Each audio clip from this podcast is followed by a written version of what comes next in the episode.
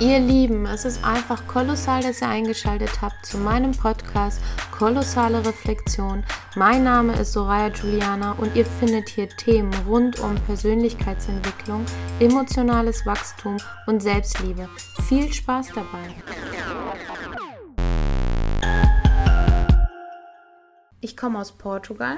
Wir haben dort gelebt in einer Hütte, das kann ich so sagen. Also es war wirklich eine Hütte es war eine Holzhütte. Daran kann ich mich heute sogar noch erinnern. Und ich war circa drei, vier Jahre, also bis zum vierten Lebensjahr habe ich da ungefähr gewohnt. Und es gab in dieser Hütte nur zwei Schlafzimmer und einen großen Bereich, wo auch die Küche und ein Esstisch stand. Draußen war das Badezimmer. Es war kein geschlossener Raum. Mein Vater hat damals auch, kann ich mich noch daran erinnern, hat äh, das Badezimmer der hat angefangen, ein Badezimmer fertigzustellen mit Dusche, allem drum und dran.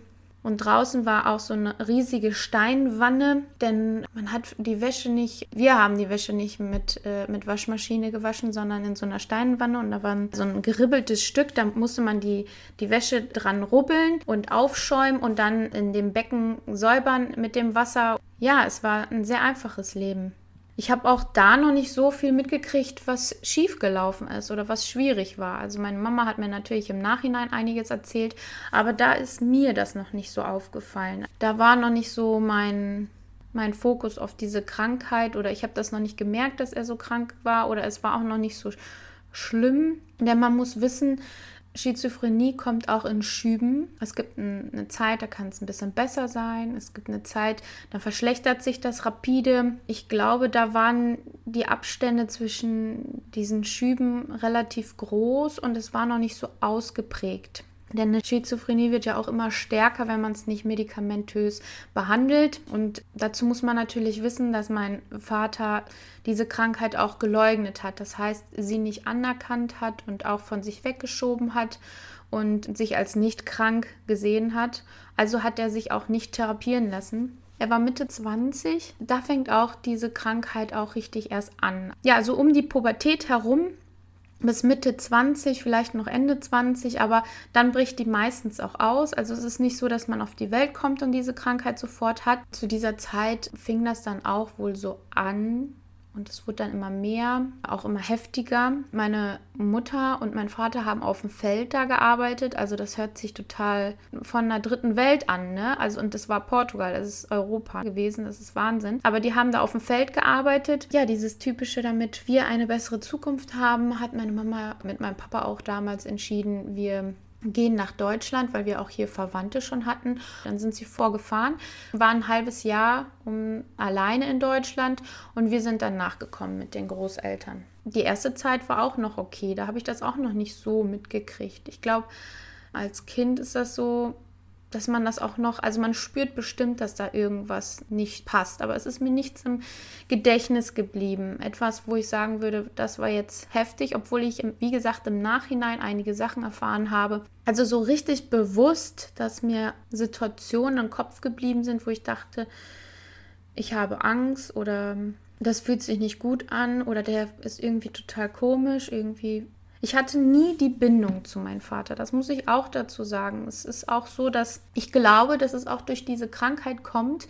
Diese Menschen sind natürlich emotional nicht gefestigt und wissen auch selbst nicht so mit den eigenen Emotionen umzugehen, mit sich selbst umzugehen. Die, die kommen mit der Realität nicht so gut zurecht. Ich glaube, dadurch ist es auch sehr schwierig, eine Bindung wirklich zu diesen Menschen aufzubauen auf einer Ebene, wo, wo man wirklich sehr nah beieinander ist. Ne? Und äh, das hat gefehlt. Das hatte ich auf jeden Fall bei meiner Mutter. Meine Mutter hat alles für uns gemacht und war immer für uns da. Es gab auch die ein oder andere Sache, wo ich gedacht hätte, Mensch, also da hätte sie äh, reagieren müssen oder da hätte sie was anders machen müssen. Aber im Großen und Ganzen war das immer eine tolle Mama, die auch einfach in vielen Situationen selbst überfordert war. Denn diese Situation oder diese Krankheit bringt ja nicht nur Kindern in Situationen, wo man einfach überfordert ist, weil man gar nicht mehr weiß, was, wie man es einzuordnen hat, sondern auch die Erwachsenen. Also das ist so eine, eine, eine krasse ähm, Krankheit und so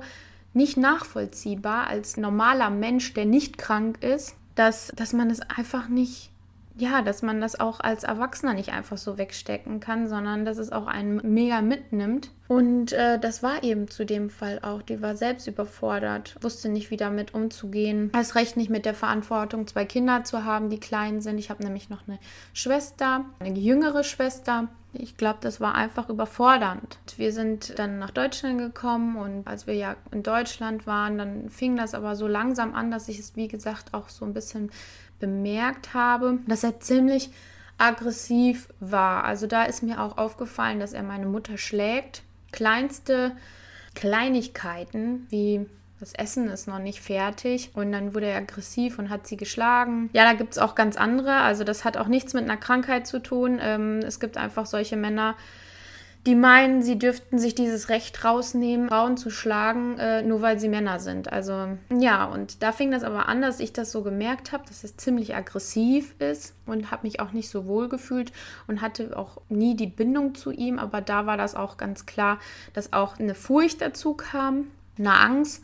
Und ich habe den eigentlich nur vor Augen, wie der rauchend, also der hat in der Wohnung geraucht. Ja, das hatte damals auch so meine Mutter erlaubt oder beziehungsweise war das nie das, das Thema. Der hat eigentlich immer nur geraucht. Also im Auto, im, im, in der Wohnung. Also ein totales No-Go. Ich würde das als Mutter niemals zulassen. Das ist so eine Sache, äh, das sollte man auf gar keinen Fall machen. Das ist gesundheitlich mehr als schädlich. Ja, der sitzt da auf dem Sofa und guckt Fernsehen und ähm, raucht. Nicht interessiert an uns Kindern, hat auch nicht den Kontakt gesucht. Es kam von ihm jetzt nichts Emotionales. Ich kann mich nicht daran erinnern, dass er mich einmal in den Arm genommen hat oder einmal getröstet oder gefragt, wie es mir geht. Ich kann mich da wirklich nicht dran erinnern. Also in den ganzen Jahren nicht, auch als ich äh, größer geworden bin, kann ich mich nicht dran erinnern. Es gibt natürlich andere Stufen der äh, Schizophrenie und es gibt auch andere Persönlichkeiten, die diese Krankheit haben. Deswegen möchte ich nicht sagen, dass jeder Mensch, der schizophren ist, so zurückgezogen ist und so desinteressiert gegenüber anderen Menschen. Aber es ist doch oft so.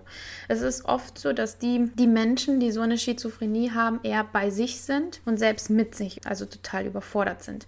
Deswegen gibt es gar nicht den Raum für andere. Es ist ziemlich schwierig für sie, ähm, zwischenmenschliche Beziehungen zuzulassen, sich in andere Menschen hineinzuversetzen.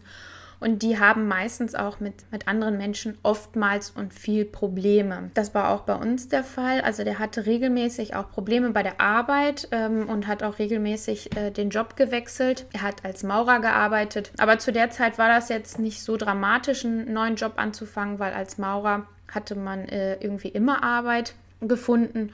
Und deswegen, auch wenn er nicht Deutsch sprechen konnte und also Schwierigkeiten hatte, hat er eigentlich immer einen Job gehabt, bis auf ein paar vielleicht Wochen, wo er arbeitslos war. Aber im Großen und Ganzen war der nie lange zu Hause, der war immer arbeiten. Und er hat trotzdem, obwohl er ja diese Krankheit hat, ja trotzdem viele Sachen normal gemacht, wie zum Beispiel ja auch Autofahren, wie zum Beispiel ja auch arbeiten gehen. Ähm, also der hatte ja auch seinen Alltag, seinen Rhythmus, der hatte ja auch seine Verpflichtungen, die er angegangen angegangen ist, bis zu einem gewissen Punkt hat er die ja auch erfüllt. Also funktionieren diese Menschen ja auch bis zu einem gewissen Punkt. Aber irgendwann, wenn dann ein großer Schub kommt und wenn man nicht bereit ist, für sich zu akzeptieren, dass man ein Problem hat und daran zu arbeiten, dann holt es einen ein.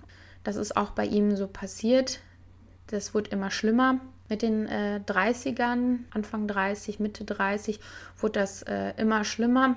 Die Wahnvorstellungen wurden immer schlimmer von ihm. Er hat sich versucht, mehrfach das Leben zu nehmen. Er hat immer mehr behauptet, dass, ja, dass er zum Beispiel Gott sehen würde oder dass wir, die Familie, ihm Geld geklaut hätten. Denn mit den Jahren hat er auch eine Spielsucht entwickelt. Das ist nämlich auch eine Sache von, von einer Schizophrenie oder von einer psychischen Erkrankung. Ist es ja meistens so, dass man auch anfälliger ist für andere psychische Erkrankungen. Viele neigen dazu oder entwickeln noch gleichzeitig andere Probleme mit, also psychische Probleme mit. Und ähm, die sind einfach anfälliger. Er hat dann diese Spielsucht noch mit entwickelt und Wahnvorstellungen und war total paranoid wegen äh, Verfolgungswahn und so. Und hatte manchmal die Gedanken, dass er im Lotto gewonnen hätte, ein, zwei Millionen Euro, keine Ahnung, und jemand würde ihn verfolgen und er ist dann wie so ein Verrückter mit dem Auto durch die Straßen gefahren, weil er nicht sofort nach Hause fahren wollte, um die Leute, die hinter ihm waren, abzuhängen.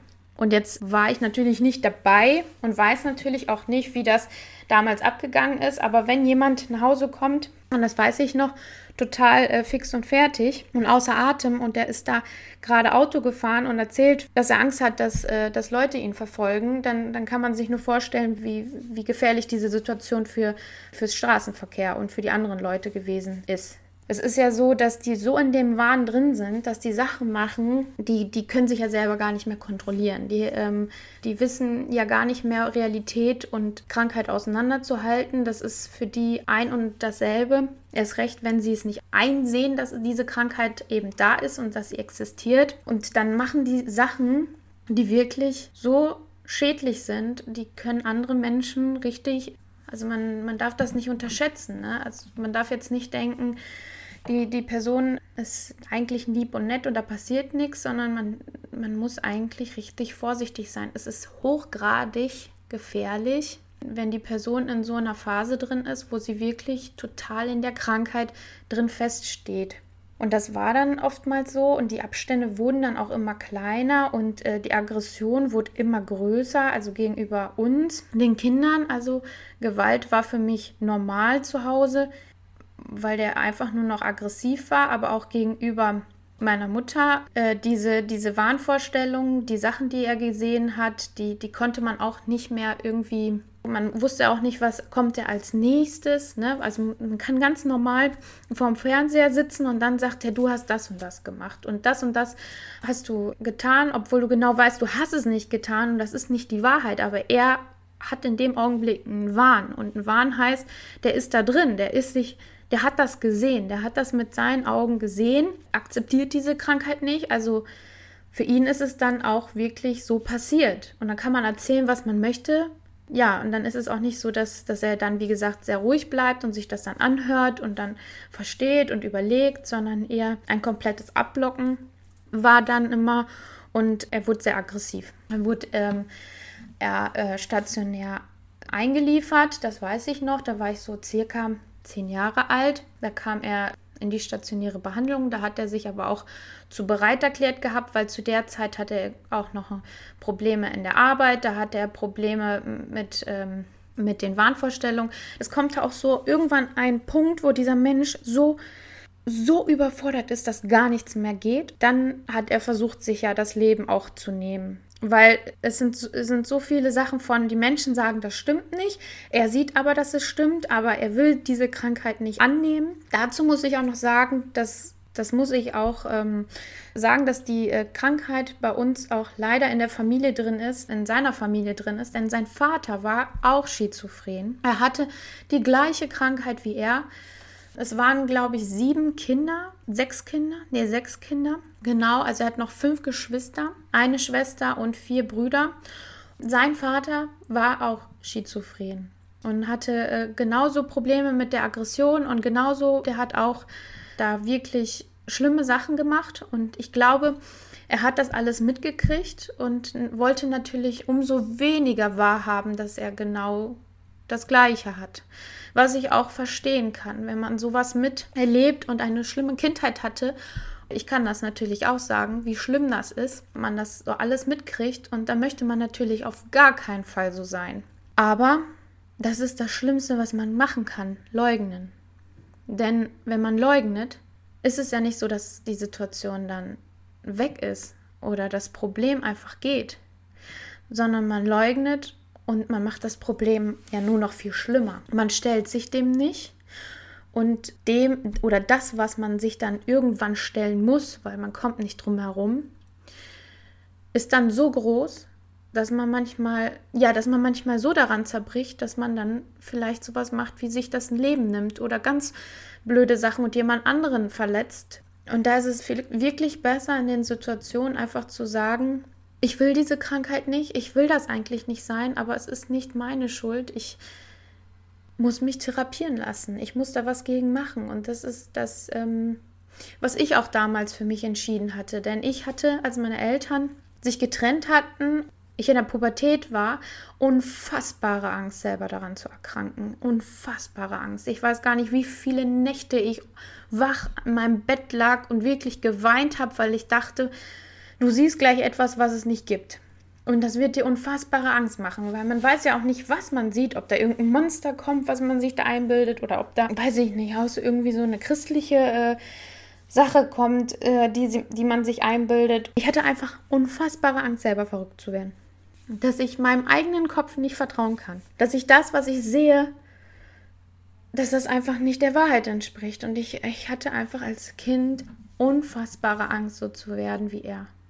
Das ging einige Jahre so. Also es ging wirklich einige Jahre. Ich bin auch als Jugendliche regelmäßig bei meiner Mutter ins Bett gekrochen, weil ich ähm, so eine Angst hatte zu schlafen. Wirklich. Und ich hatte nicht diese Angst wie diese, die, die normalen, normalen Kinder, in Anführungsstrichen, zu schlafen, weil, ähm, weil ein Monster vielleicht im Schrank ist oder weil irgendwie, wisst ihr, wie ich das meine, sondern ich hatte Angst, schizophren zu werden, weil ich das in meiner Kindheit durchgemacht habe und das der schlimmste Gedanke für mich war, weil ich gesehen habe, wie, wie, wie schlimm es sein muss. Also für mich hat sich das angefühlt, als hätte ich gar kein, gar kein Leben mehr dann als wäre ich dann der, der schlimmste Mensch der Welt. Also als würde alles dann zerbrechen und ich würde alles verlieren.